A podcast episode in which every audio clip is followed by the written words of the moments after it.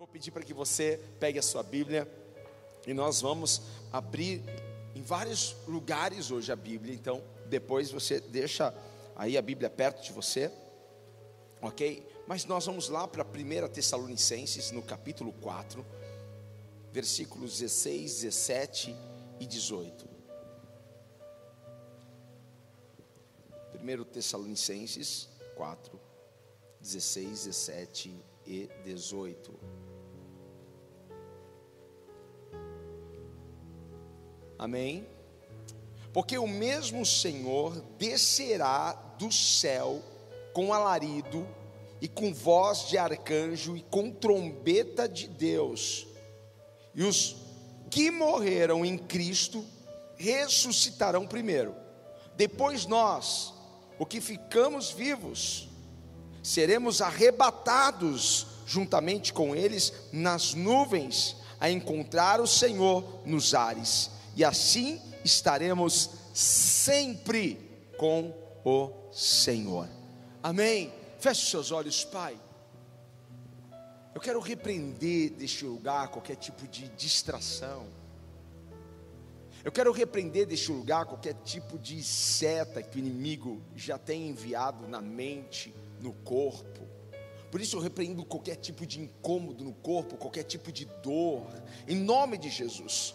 Senhor, eu digo a esta alma que se cale agora, porque ela não sairá deste lugar para ficar no lugar da preocupação, mas esta alma, Senhor, dará toda atenção, toda atenção à tua palavra, Pai. No nome de Jesus, Espírito Santo toma conta, Espírito Santo venha nos guiar, nos dirigir. A tua palavra diz, Senhor, quem tem ouvidos para ouvir, que ouça o que o Espírito diz à igreja. E nós estamos aqui como igreja para ouvir a Sua voz, ó Pai, e nos atentarmos a esse assunto tão importante para a igreja. Pai, no nome de Jesus, eu lhe peço. Amém. Alguém diga amém.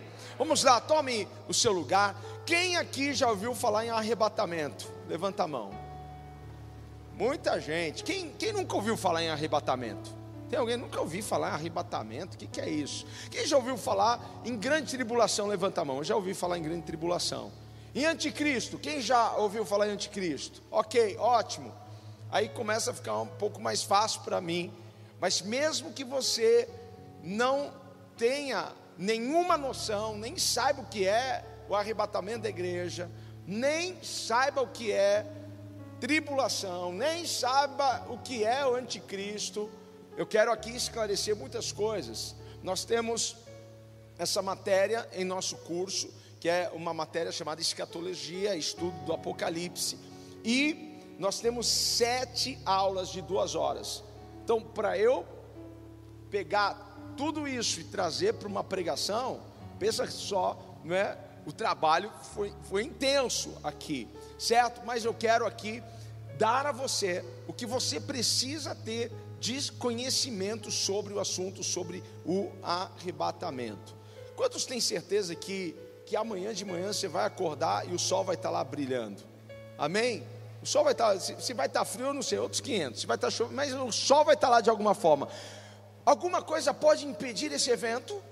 Nada pode impedir esse evento, nada pode impedir o sol de nascer no outro dia, nada. Nós temos essa certeza, ok? A mesma certeza que nós temos em, ver o sol no outro dia, lá, ele estará lá. É a mesma certeza que nós precisamos ter em relação ao arrebatamento, porque ele vai acontecer. Diga para alguém: vai acontecer. O arrebatamento vai acontecer, certo? Ah, mas eu não acredito em arrebatamento. Não importa se você não acredite, não importa se você é, é, não tenha a, certeza, que você precisa saber que vai acontecer, independente se você crê ou não, vai acontecer. Independente se acha que o que a gente está falando aqui é balela, é bobagem, nada disso aí vai acontecer, vai acontecer. Sabe por quê? Porque o arrebatamento da igreja é uma profecia bíblica. É porque se está na palavra, vai acontecer. Nada que saiu da boca de Deus retornou vazio. Então, essa palavra vai acontecer. Amém? Quando? Não sabemos. Mas há dois mil anos atrás, Jesus, ele veio humilde. Há dois mil anos atrás, Jesus pega um jumentinho e entra em Jerusalém com um jumentinho. Por que um jumentinho? Porque um jumentinho é um animal de trabalho, de serviço. Porque a primeira vez que Jesus veio estar entre nós, ele veio para servir. Mas a segunda vinda de Cristo, ele virá diferente. Ele virá para reinar. Ele virá agora sobre um, um cavalo branco. Ele virá majestoso e glorioso, não mais humilde, mas virá como rei. Ele é o rei dos reis, ele é o senhor dos senhores. E por mais que as pessoas, uau, Apocalipse, não quero nem saber. Ai, ai, tem pessoas que nunca nem abriram a Bíblia no livro do Apocalipse. Ainda bem que está lá no final, quando eu quero que Deus fala comigo, eu só abro lá no meio. Não é assim? Hein? Né? A gente vai, Deus fala comigo. Nunca a gente vai para o finalzinho. Vai que caia em Apocalipse. Tem gente que nunca leu o Apocalipse de medo. Eles tremem. Mas não adianta a gente fugir do Apocalipse. E deixa eu esclarecer algo para vocês aqui. Apocalipse significa revelação e não destruição. Amém? Alivia o negócio aí. Apocalipse não significa destruição. Ah, mas Apocalipse não é o final do mundo. Quem falou? Por isso que você não leu Apocalipse, você não sabe. Mas Apocalipse não é destruição, vai cair meteoro, vai explodir toda a terra, vai acabar tudo, o mundo vai acabar, não é o final do mundo. Quem falou isso para você? Você não leu a Bíblia mesmo, não é, meu irmão? Tem que ler a palavra de Deus, porque Apocalipse não é destruição, é revelação. Muitas pessoas associaram, infelizmente, Apocalipse com, com o fim do mundo. E não é o fim do mundo. Amém, queridos? E quando nós estudamos o livro do Apocalipse, o que acontece? Sabe o que começa a gerar dentro de você? Começa a gerar temor, o desejo de fazer a coisa certa. Quando você começa a estudar Apocalipse, você é motivado a andar em santidade, porque você vê ali o amor de Deus, o cuidado de Deus para conosco. E você vê que em um momento Jesus vem como cordeiro, mas agora ele virá como leão. E, opa, peraí, o negócio é sério. O negócio é sério. Então, quando a gente lê Apocalipse, começa a estudar Apocalipse, nós somos encorajados a andar em santidade, em começar a agradar mais a Deus, porque o sentimento que vem é um sentimento de arrependimento. É porque a gente então vê, Senhor, estou falhando tanto com o Senhor, Deus, estou errando tanto. Senhor, eu preciso melhorar tanto nessa área, Pai. Ai, Espírito Santo, me ajude. É assim que você fica quando você começa a estudar o livro do Apocalipse. Porque você vai vendo que Jesus, ele está mais perto do que nunca, ele está mais próximo do que nunca. Breve ele virá. E eu quero aqui começar a falar com vocês sobre algo que talvez muitos não conheçam. Mas eu quero falar sobre as sete festas judaicas e o que essas festas têm a ver com o encontro de Cristo com o seu povo. Será que tem alguma coisa a ver as festas judaicas, as festas que Deus estabeleceu para o seu povo lá atrás? Será que tem alguma coisa a ver com o encontro de Jesus com o seu povo?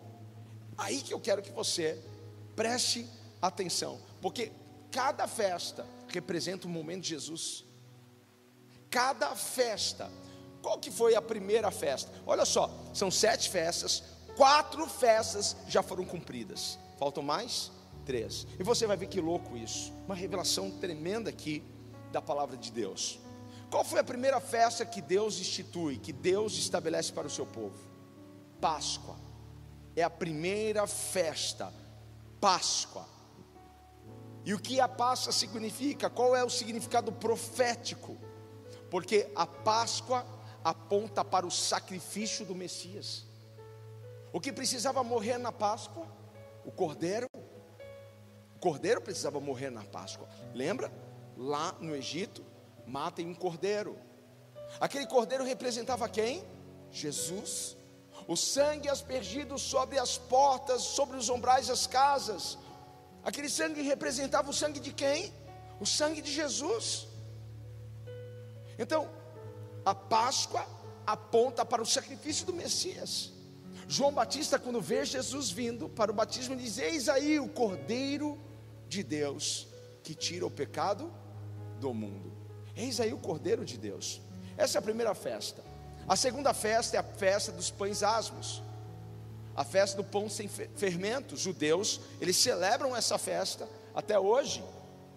E esta é a segunda festa, e essa festa aponta para a morte e o sepultamento de Jesus.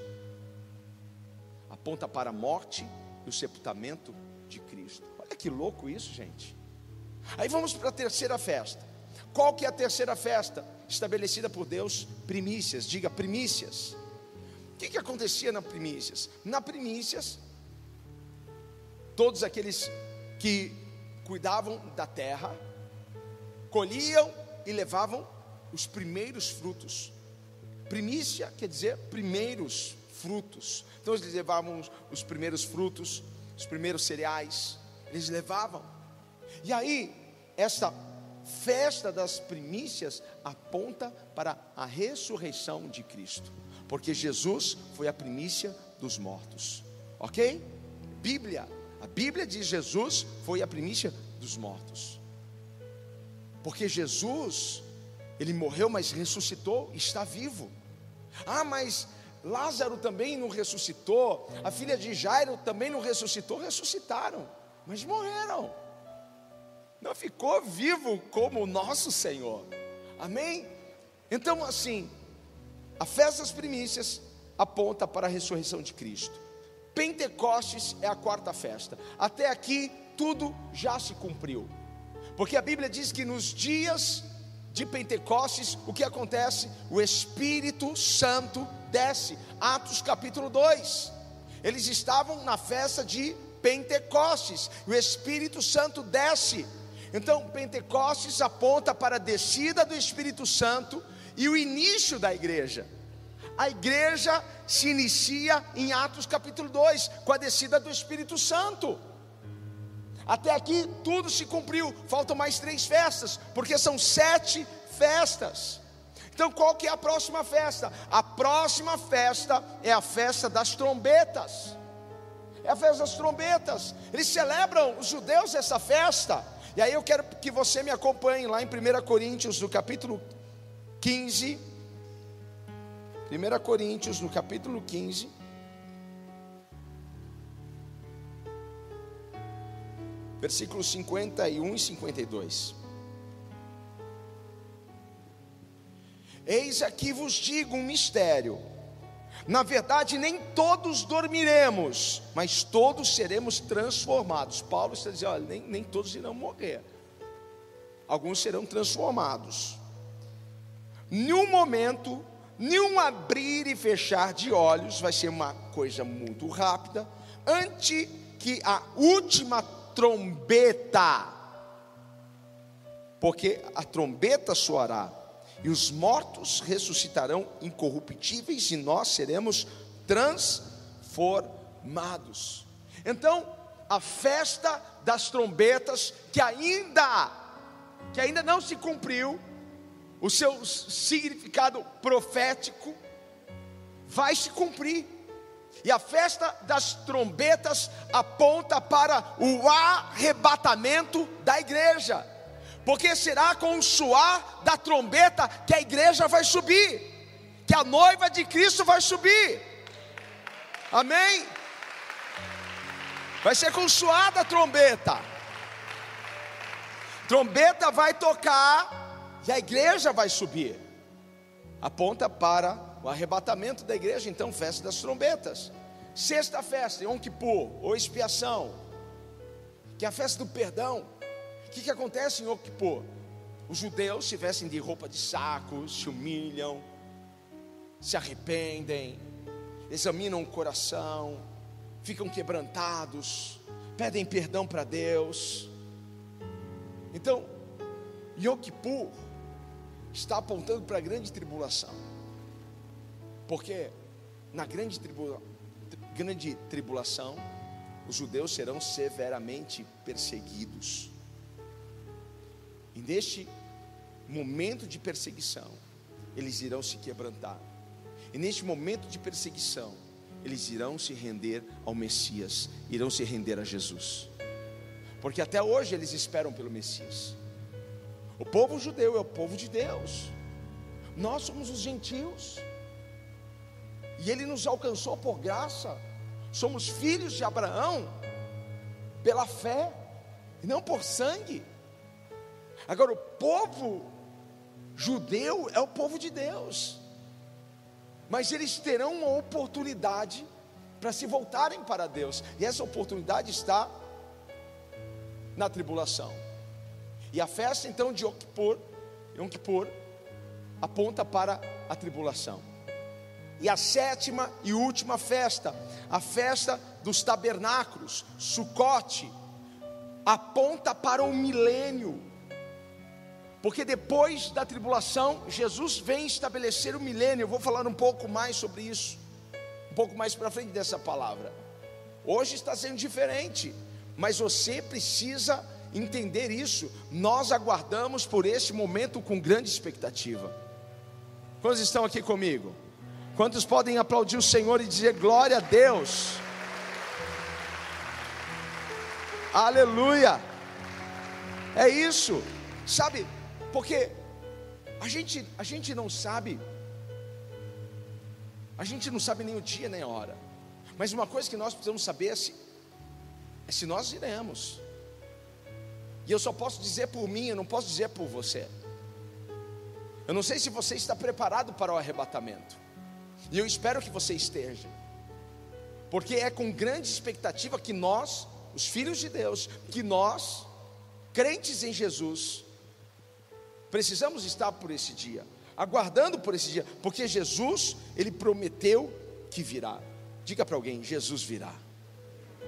Jesus virá. Então a festa, voltando para a festa dos tabernáculos, aponta para o milênio. Porque tabernáculo fala da, de habitação da presença de Deus. E no milênio vai ser Cristo reinando na terra por mil anos. É a presença manifesta e gloriosa de Deus, visível na terra por mil anos. Tabernáculo representa a presença do Senhor e Ele estará conosco aqui por mil anos. Então, quatro festas já se cumpriram, faltam mais três. E nós estamos aguardando a festa das trombetas, estamos aguardando soar da última trombeta. Aqui no capítulo 4 e 5 de Tessalonicenses, Paulo está explicando aquele povo sobre o arrebatamento, fazendo o que eu estou fazendo hoje aqui com vocês. Eles estavam com dúvidas e Paulo está esclarecendo as coisas. Eles estavam pensando assim, mas está demorando muito, Paulo. Jesus não vai vir logo? Já não deveria ter vindo? Porque a igreja desde sempre foi perseguida. Desde sempre nós passamos por tribulações, por momentos difíceis. Eles estavam pensando que o que eles estavam vivendo fosse já os sinais então, olha só, eles estavam querendo que Paulo explicasse para eles o que estava acontecendo. E Paulo então começa a ensinar e tirar as dúvidas. E Paulo então estabelece um cronograma do arrebatamento. Ele faz um cronograma, parte a parte. E Paulo começa a explicar para eles. Então, em primeiro lugar, Cristo descerá dos céus. Diga isso: Cristo descerá dos céus. Cristo descerá dos céus. Isso precisamos ter em nossos corações. Cristo descerá dos céus. Ele descerá para se encontrar com a sua igreja nos ares, nas nuvens. Todas as vezes agora que você for andar de avião e você ver aquela, aquelas nuvens, aquele tapete de nuvem, lembre-se, um dia eu estarei aqui neste lugar para me encontrar com o Rei dos Reis, com o Senhor dos Senhores. Um dia estarei aqui. Então, Jesus, ele descerá. Ele vai descer do terceiro céu. Porque a Bíblia, ela nos ensina isso, há três céus. O primeiro céu, o céu da atmosfera, do firmamento, o céu que conseguimos ver, usar lunetas, enfim, esse é o primeiro céu. O segundo céu é o céu onde estão os principados e potestades. E o terceiro céu é o lugar da habitação de Deus, é o paraíso, é onde os mortos em Cristo já estão gozando da presença do nosso Deus. Por que não tem essa de morrer, eu vou ficar dormindo, esperando? Não, o crente morreu, vai para o céu, vai desfrutar do paraíso do Senhor. O terceiro céu é este lugar. Então, Jesus, é, Paulo está dizendo: Jesus descerá. Pronto, beleza, ele vai descer. Segundo ponto, os mortos em Cristo ressuscitarão primeiro. Então o fogo vai devolver os seus mortos, a terra vai devolver os seus mortos, os mares, os rios vão devolver os seus mortos. Esses que morreram vão ressuscitar, mas isso como vai ser? Em um piscar de olhos rápido, num piscar de olhos, será muito, mas muito rápido. Eles irão ressuscitar. Terceiro ponto, depois os vivos, ei, depois os vivos serão arrebatados. Tem algum vivo aqui querendo ser arrebatado? Eu quero ser arrebatado. Alguém mais quer ser arrebatado? Eu não quero conhecer a morte. Ah, se o Senhor me ouvir, eu vou ficar muito feliz. Eu quero ser arrebatado. Eu quero ser arrebatado. A palavra arrebatar vem da palavra grega harpazo, que quer dizer rápido, arrancar. É dessa forma, é dessa maneira que nós seremos tirados da terra. Nenhum piscar de olhos seremos raptados, nenhum piscar de olhos nós seremos arrancados da terra. Ei, vai ser assim.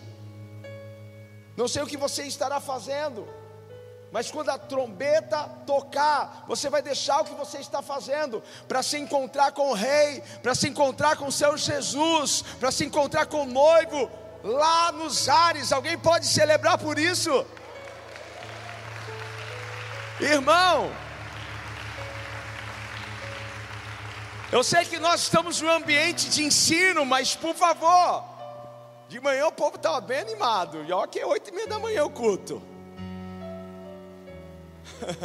Aí eu vou à noite, porque de manhã é muito frio. O povo estava aqui. De cada cinco palavras que eu ministrar, o povo estava dando glória a Deus, aleluia, pulando, saltando. Por quê?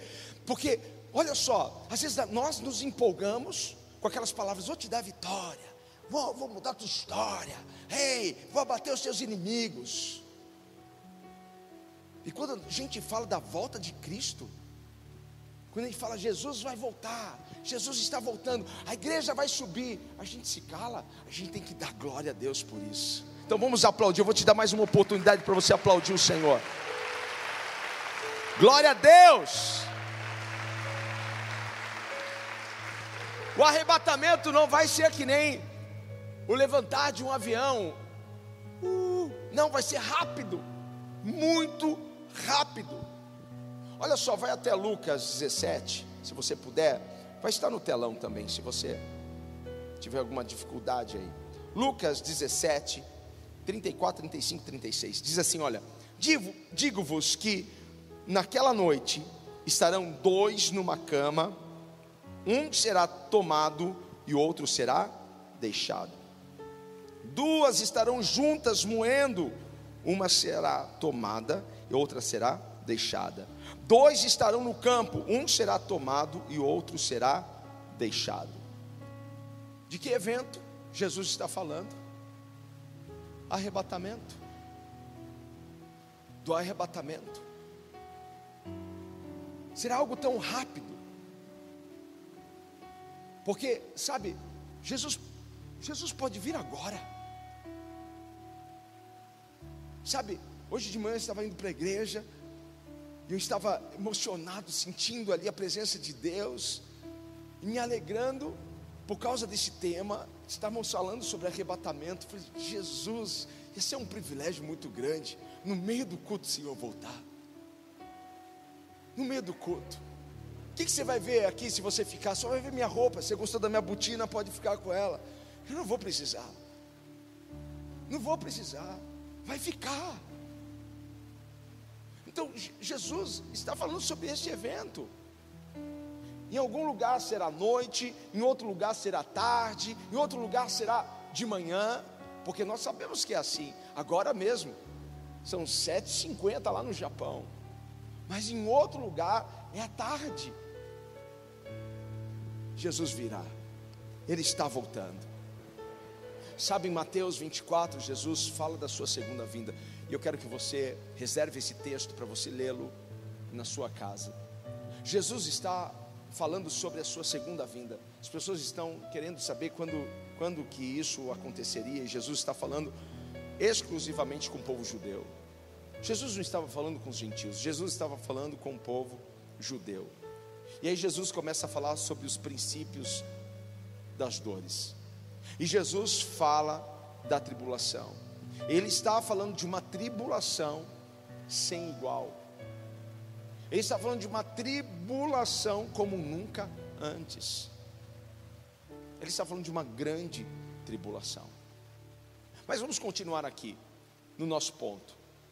Então, Jesus descerá, os mortos ressuscitarão, os vivos serão arrebatados, e os nossos corpos serão transformados o nosso corpo será transformado, nós receberemos um corpo glorificado.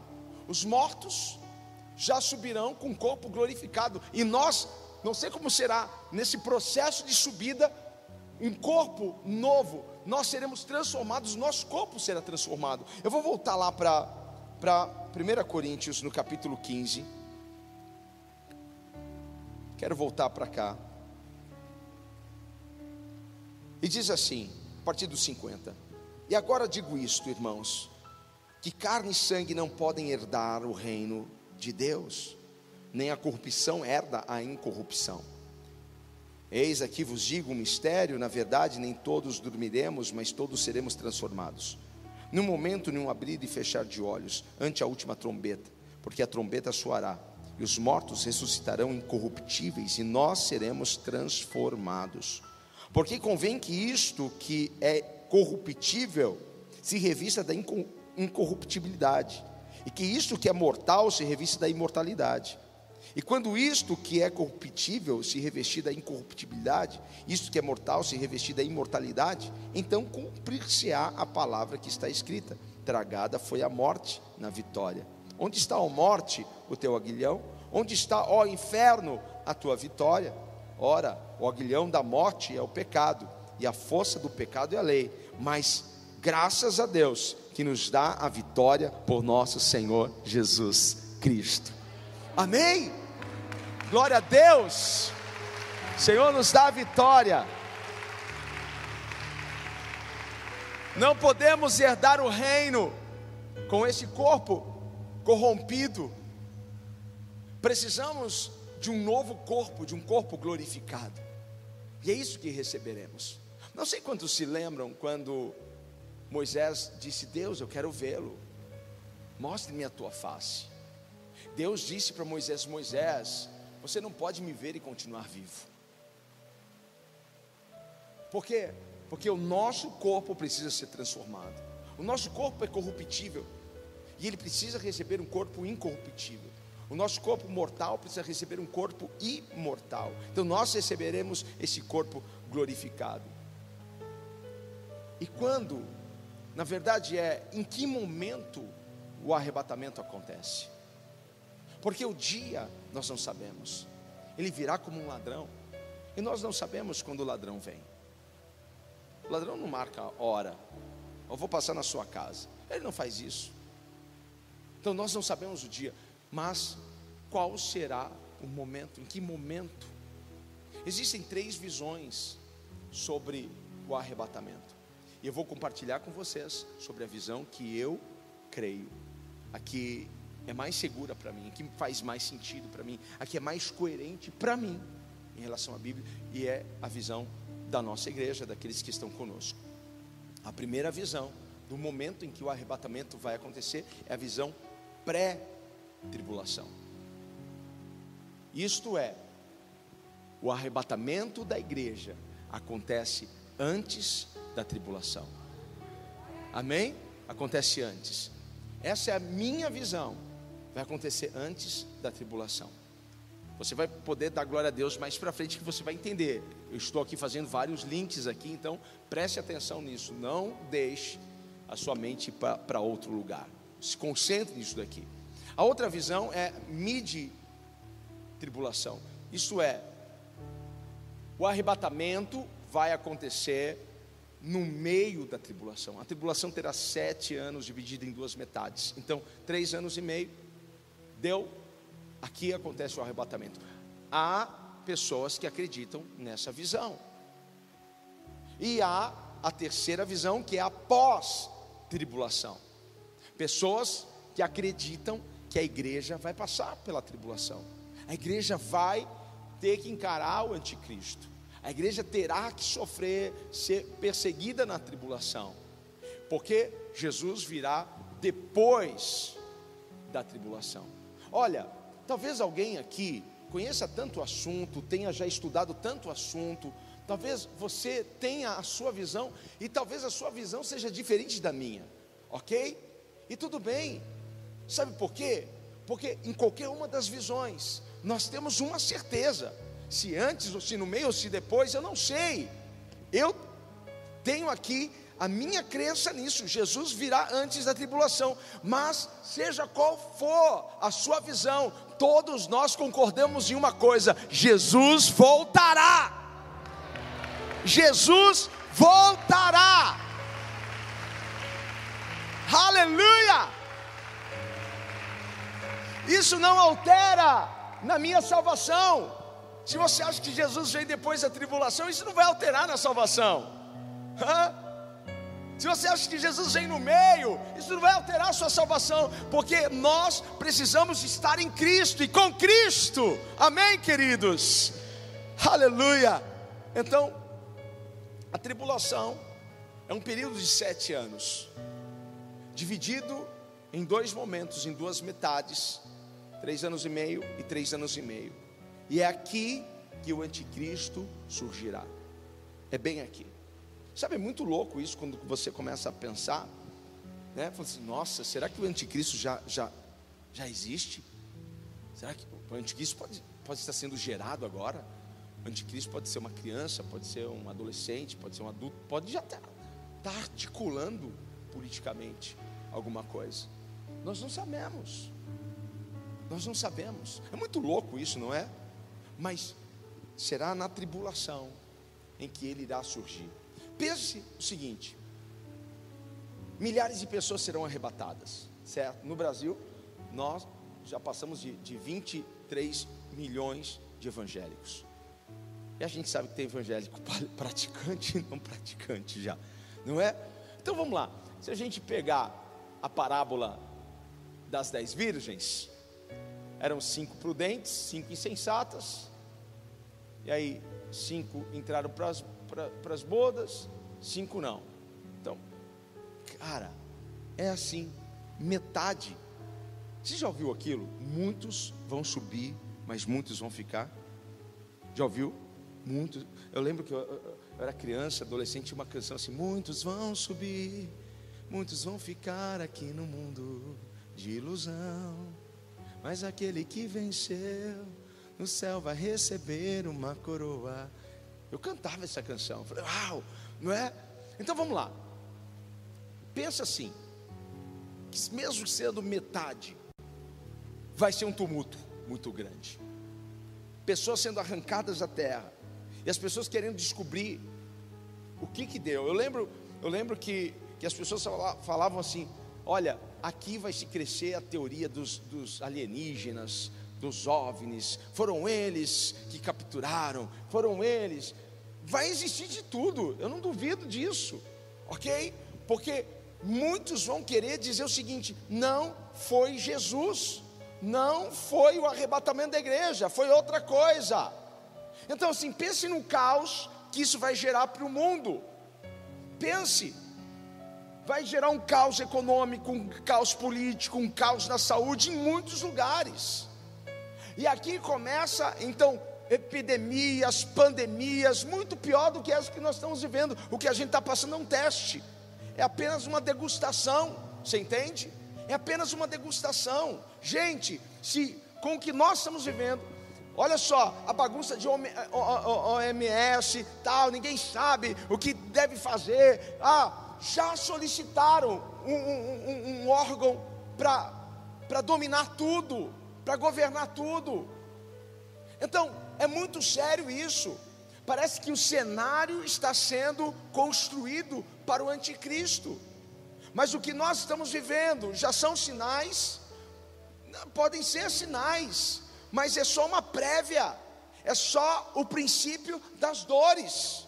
Ainda não é a tribulação, ok? Não é a tribulação, mas o anticristo se levantará nesse cenário e ele vai articular e ele vai se colocar nesse lugar de, de, de, administrador, e ele vai administrar, ele vai gerenciar, ele vai falar assim: olha, deixa comigo, porque eu sei trazer paz ao caos, eu tenho ótimos planos, ótimas ideias.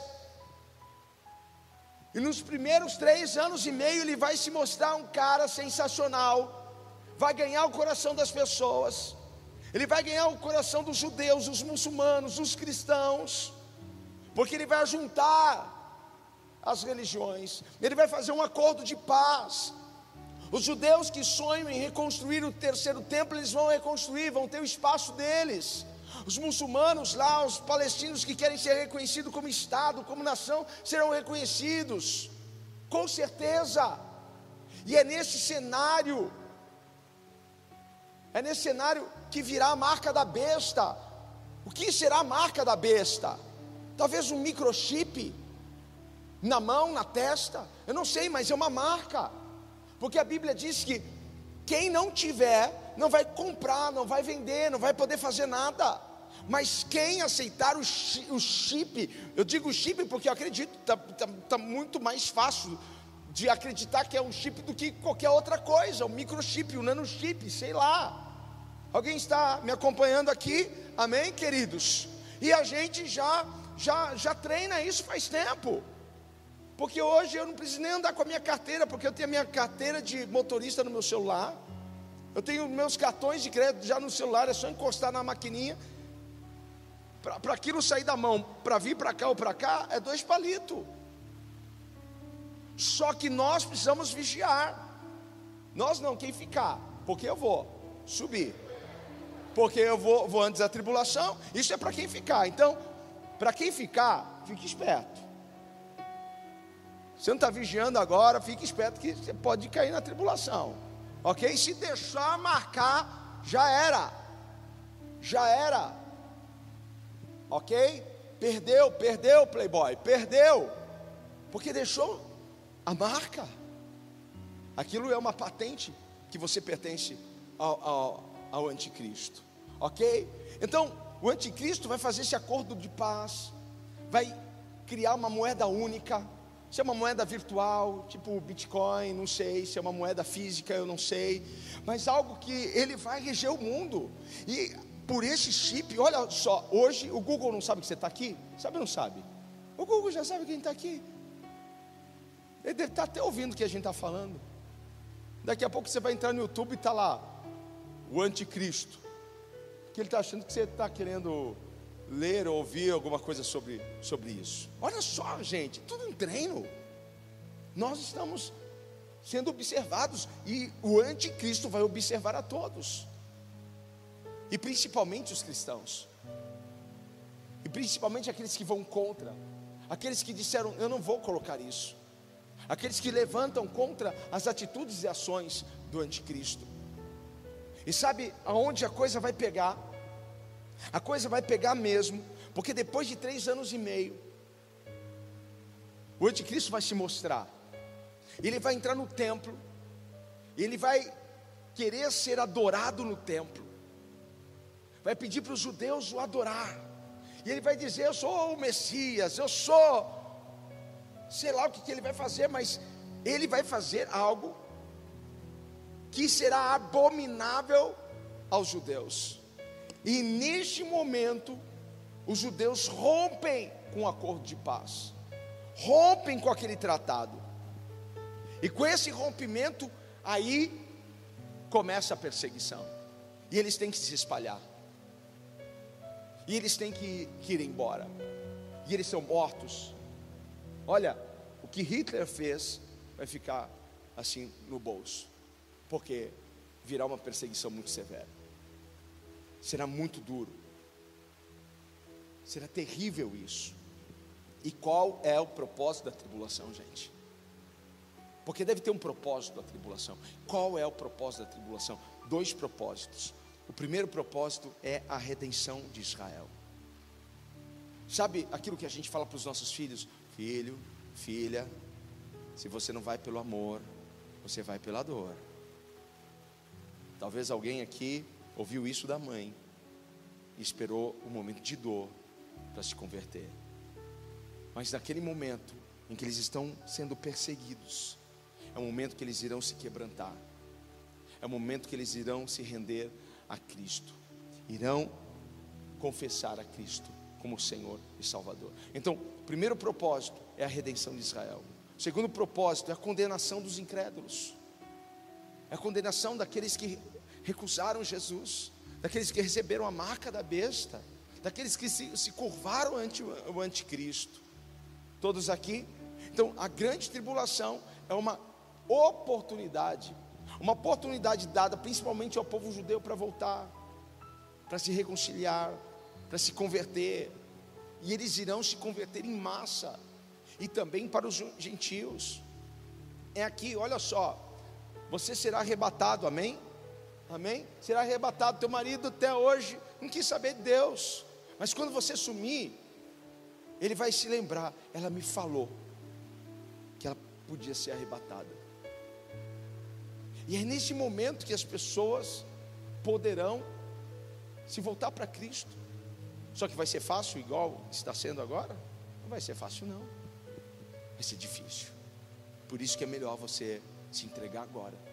Porque para se entregar depois vai ser difícil. Por isso que é melhor você abrir o seu coração verdadeiramente agora. Porque depois vai ser muito difícil.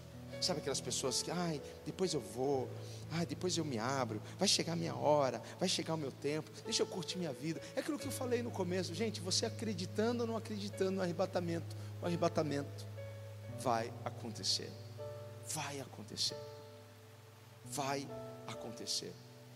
O que nós estamos vivendo é só os princípios, os princípios das dores.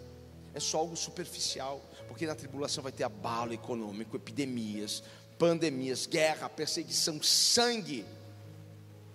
E aí, como pré-tribulacionistas, nós acreditamos que a segunda volta de Cristo acontece em duas etapas, em duas fases. Ok? Eu vou explicar isso para vocês. Mas antes eu quero que vocês abram a palavra de Deus lá em Apocalipse, no capítulo 3. Está ficando claro até aqui? Aleluia. Apocalipse no capítulo 3. Olha só, eu nunca falei com vocês aqui sobre as igrejas do Apocalipse. Eram igrejas locais, igrejas igrejas que existiram. OK? E Jesus escreve uma carta para cada uma dessas igrejas. E Jesus aponta o que eles têm de bom, mas também aponta o que eles têm de, de mal. E essas duas últimas igrejas, elas representam muito as igrejas atuais, porque tem a igreja de Filadélfia e a igreja de Laodiceia. A igreja de Laodiceia é, é a igreja falsa, é a igreja superficial, é a igreja em cima do muro. Quando eu falo igreja, não estou falando só instituição, estou falando de pessoas, de gente em cima do muro. Foi para Laodiceia que Jesus disse: Olha, porque você não é morno, nem, nem é, porque você não é frio, nem quente, você é morno. É por isso que eu vou te vomitar. Então, Laodicea foi a pior igreja. Jesus prefere muito mais alguém bater no peito e dizer assim: Eu sou frio mesmo, não quero saber de Deus, do que aquelas que vivem de aparência, do que aquelas que estão em cima do muro, do que aquelas que têm um pé na igreja e outro no mundo. Alguém aqui em casa? Amém? E aí, a igreja de Filadélfia é a igreja exemplo, é a igreja modelo para nós. Precisamos olhar para ela. Quero ver se eu preparo uma série das sete igrejas para a gente conversar aqui. Mas olha só o versículo 10. Jesus falando para a igreja de Filadélfia: Como guardaste a palavra da minha paciência, também eu te guardarei da hora da tentação que há de vir sobre todo mundo para tentar os que habitam na terra. Preste atenção, Jesus está dizendo: como vocês guardaram a minha palavra. Quando Jesus diz, como vocês guardaram a minha palavra, não é só guardar a palavra, mas praticar a palavra, certo? Como vocês fizeram isso, eu guardarei vocês da hora da tentação. Sabe que hora é essa? A hora da tribulação. Assim como vocês guardaram a minha palavra, eu guardarei vocês da hora da tribulação. Você vai dar um glória a Deus melhor, você vai entender. Porque o que aconteceu com Daniel na cova? Jesus livrou ele da cova ou na cova? Na cova, porque ele entrou dentro. Sadraque, Mesaque e Abidinego, a mesma coisa.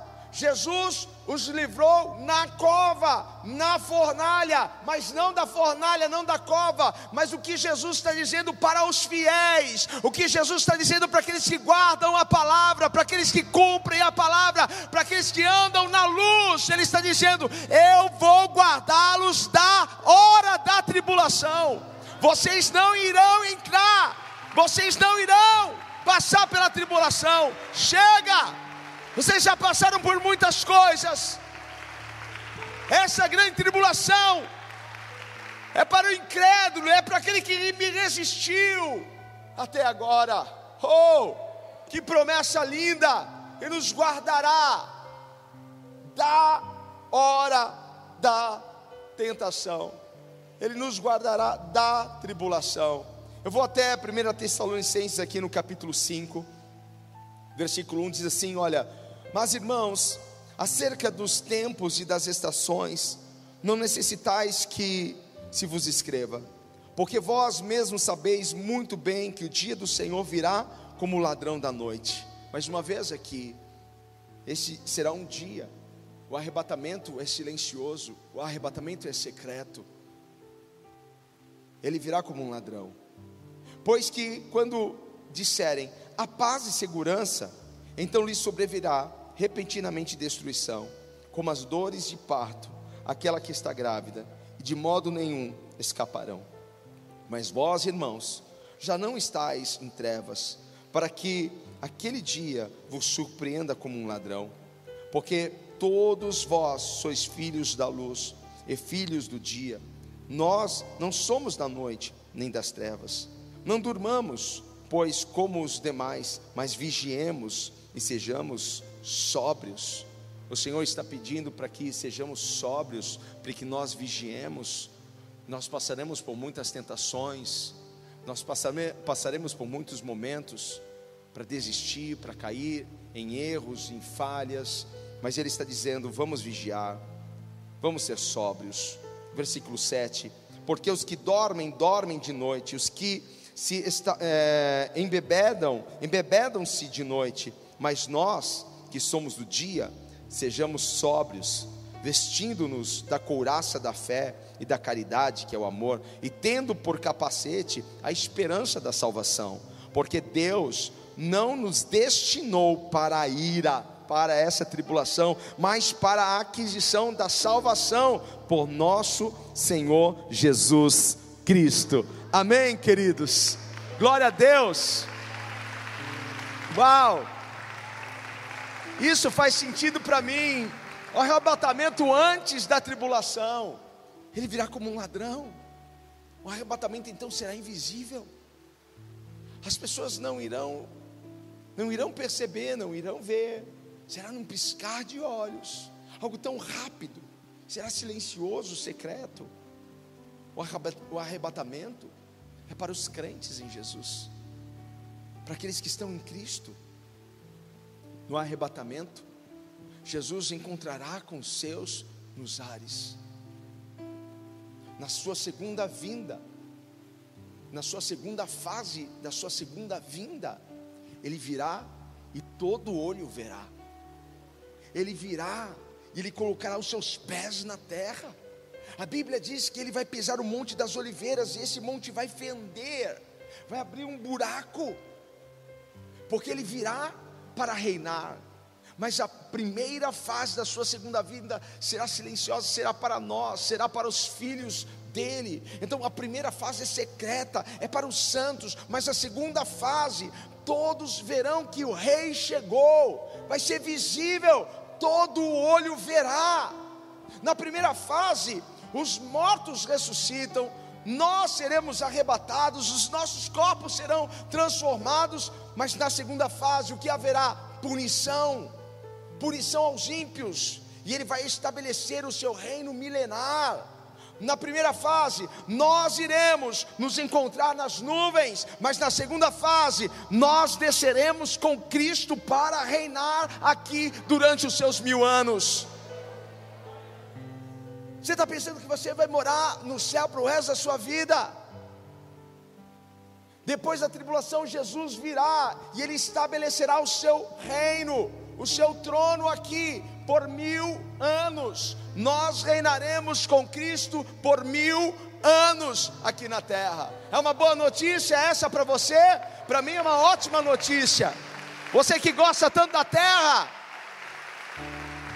Então nós nós voltaremos para cá, mas com corpo glorificado, com o Rei dos Reis, Senhor dos Senhores, na primeira fase. Ah, isso vai acontecer antes da tribulação.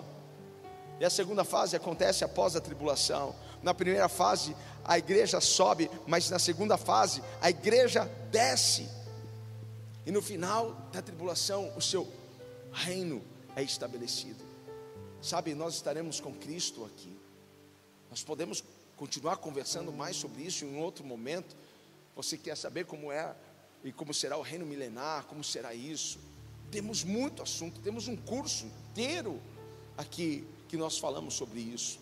Mas olha só, neste neste reino milenar, Jesus, ele mostrará para todos que é possível governar com paz e justiça. Sabe, não dá para esperar muito dos políticos. Não dá para esperar muito. A gente coloca pessoas no governo, na prefeitura, na presidência. E quantas vezes a gente se surpreendeu, se chateou, se frustrou? São seres humanos. O único que vai reinar e governar com paz e justiça é Jesus. Este dia vai chegar. Amém. Vamos aplaudir o Senhor. Esse dia vai chegar. Vai chegar. Não haverá corrupção, não haverá roubo, não haverá, não haverá sujeira em seu governo. Ele governará com cetro de ferro, com justiça. A escolha é sua. Você escolhe o arrebatamento ou o juízo de Deus. A escolha é sua. Qual é a sua escolha hoje? Porque o juízo de Deus chegará. Chegará seja na tribulação, ou seja, mesmo que você parta agora, se partir sem Jesus, se você partir sem entregar sua vida para Jesus, você está dizendo: Eu escolhi juízo. É muito sério isso. Então só existe uma forma da gente escapar do juízo. Quero abrir João 5 versículo 24. Diz assim: Na verdade, na verdade vos digo, que quem ouve a minha palavra e crê naquele que me enviou, tem a vida eterna, e não entrará em condenação, mas passou da morte para a vida. Aleluia. Aleluia. Aleluia. Aleluia. Aleluia. Aleluia. A escolha é sua. Você que está na sua casa, a escolha é sua. Você escolhe hoje ou arrebatamento ou juízo. A escolha é sua. Qual é a sua escolha? Sabe? O seu nome precisa estar escrito no livro da vida. Há um livro chamado Livro da Vida e o seu nome precisa estar lá. E o seu nome não pode ser riscado. Olha só, lá em Apocalipse, no capítulo 3, no versículo 5.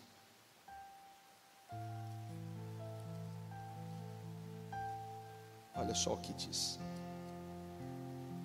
O que vencer será vestido de vestes brancas. Que vencer? Que vencer o quê? Que vencer as tentações? Que perseverar? O que continuar fiel? O que continuar na presença de Deus?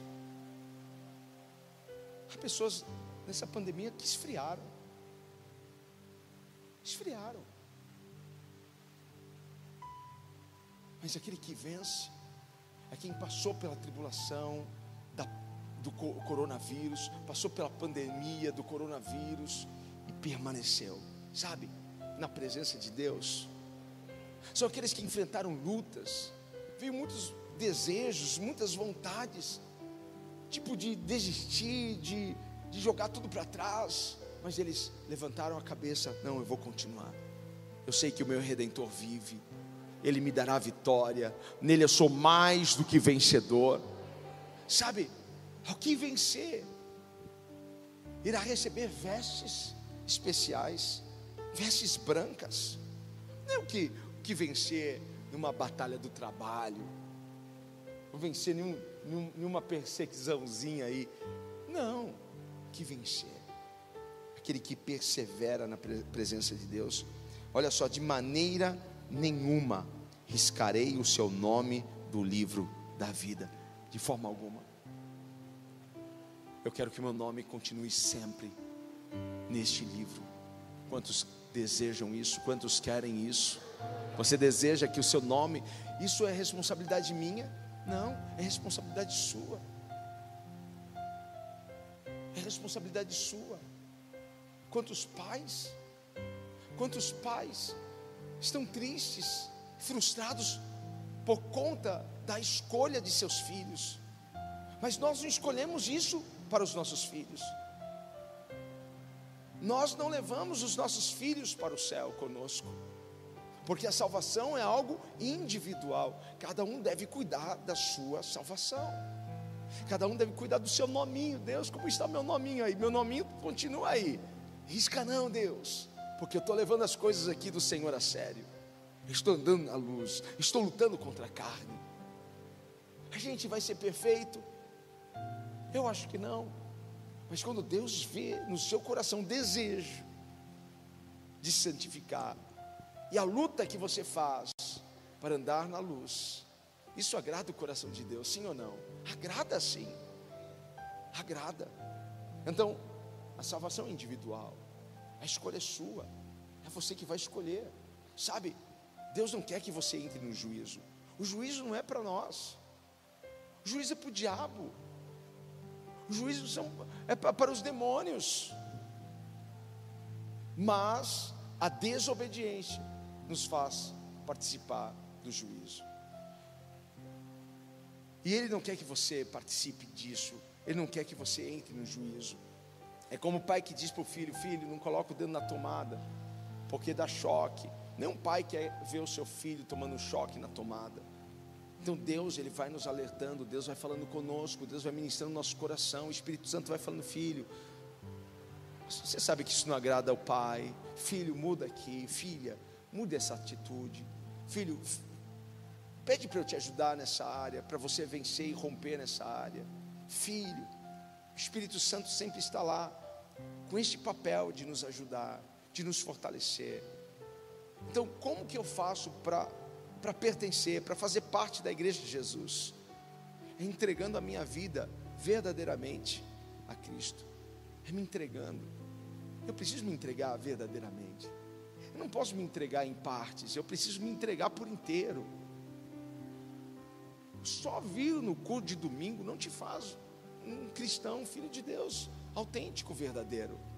É o seu dia a dia, é o seu comportamento, é o que você faz, é como você luta para permanecer fiel e vencer a cada dia. A cada dia deve ser uma vitória. A cada dia, Deus venci essa tentação, Deus venci essa parada, Deus, eu venci isso a cada dia. Então, como que eu faço para fazer parte da igreja do Senhor Jesus? Como que eu faço? É me entregando verdadeiramente. Eu creio que ainda hoje nós poderemos ouvir a última trombeta. Você crê nisso? Eu creio que ainda hoje nós poderemos ouvir o soar da última trombeta. Eu creio que ainda hoje nós poderemos estar juntos nos ares com nosso Senhor Jesus Cristo. E olha só que legal, o que significa a última trombeta? Ao soar da última trombeta, olha que bacana isso. Haviam três toques que o exército reconhecia. Então, um toque era era tocado, né? Era, era entoado um toque para que o exército fizesse o quê? Para que o exército desmontassem as barracas. Sabe, esse toque já foi dado. Porque o Senhor não quer que nós nos apeguemos a nada deste mundo. Porque tudo que está nesse mundo será para, para, para é, é ser útil para aqueles que ficarem. Porque não vai, vai ser útil para mim enquanto eu estiver vivo, mas eu não posso ter esse apego. Então o primeiro toque já foi dado, Deus já falou conosco. Olha, não se apeguem, você pode ter coisas, você pode ter carros, você pode ter casas, você pode ter empresas, mas não se apegue a isso por muito tempo, porque no arrebatamento você vai ter que deixar tudo isso para trás. Então o primeiro toque já foi dado. O segundo toque eles aguardavam por ele porque era um toque para que eles se preparassem, para que eles se posicionassem em fila. Esse toque também já foi dado, porque o Senhor nos pede para estarmos preparados a cada culto que você vem. Você está se preparando, a cada dia nós nos preparamos para esse grande encontro. E aí, nós estamos agora aguardando pelo terceiro toque, porque o terceiro toque é o toque para o exército começar a marchar e a seguir o seu comandante para sair fora do acampamento. Nós estamos esperando por esse último toque da trombeta, porque nós já nos desapegamos às coisas desse mundo, nós já estamos preparados para esse grande dia. Aleluia! Será que você pode aplaudir o Senhor? Ao soar da última trombeta, Glória a Deus. Ei, fique em pé. Você está pronto para esse dia? Você está preparado para esse momento? Ai, Jesus, Deus me livre. Ai, nós não sabemos nem o dia nem a hora. Este é o momento, este é o tempo de você organizar as coisas dentro de você. Este é o tempo de você se consertar. Este é o tempo de você vir para Cristo. Este é o tempo para você fazer a sua escolha. Eu quero, eu quero a presença de Deus. Eu quero a presença do Senhor na minha vida. Feche os seus olhos por um momento. Põe a mão no seu coração. Sabe? Nós temos vivido dias, dias difíceis. É só uma prévia. É só uma prévia do que está por vir. Será muito pior, será bem pior. Mas nós precisamos estar diante do Senhor, no centro da Sua vontade, no centro do seu querer. Precisamos ter o nosso nome escrito no livro da vida. Precisamos caminhar com Cristo. E que o mundo saiba. E que o mundo veja Cristo em nós. Então, talvez hoje aqui neste lugar, ou aí ouvindo, me assistindo agora através da internet, alguém queira entregar a sua vida para Jesus, alguém queira se render a Ele, e eu quero te ajudar numa oração, porque se você nunca, nunca antes orou, dizendo: Senhor, escreva o meu nome no livro da vida, se você nunca antes orou assim, Senhor, eu te recebo como meu Senhor e Salvador arrependido estou dos meus pecados. Se você nunca fez uma oração assim de confissão, porque a Bíblia diz que com o coração eu creio, com a minha boca eu confesso. Eu quero encorajar você nessa noite, você que está aqui nesse prédio, você que está aí na internet, a confessar a Cristo, a entregar a sua vida a Jesus, a pedir para que Ele escreva o seu nome no livro da vida. Mas talvez alguém aqui se esfriou. Talvez alguém aqui se distanciou, talvez vieram lutas, situações, e você viu que você caiu. Mas essa palavra está te encorajando, essa palavra fez brotar temor no seu coração. Então você pode pedir hoje para o Senhor: Senhor, me receba de volta. Eu estou voltando para casa, eu estou voltando para a Sua presença. Estou voltando para o seu altar. E você que está me ouvindo,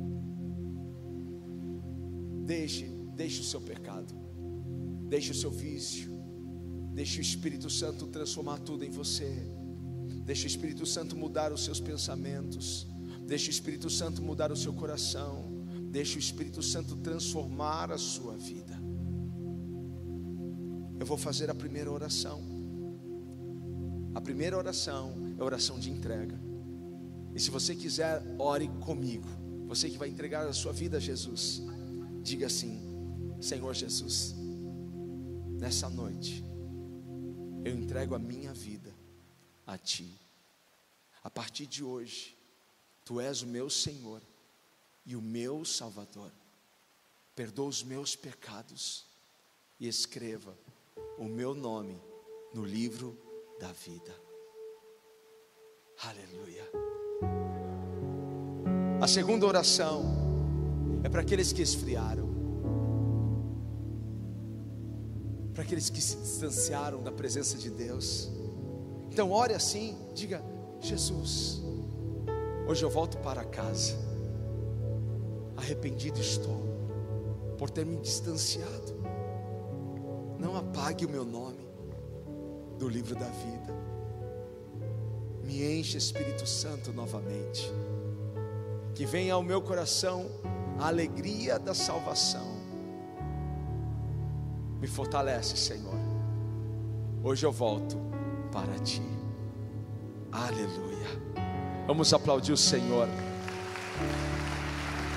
Glória a Deus. Glória a Deus. Glória a Deus.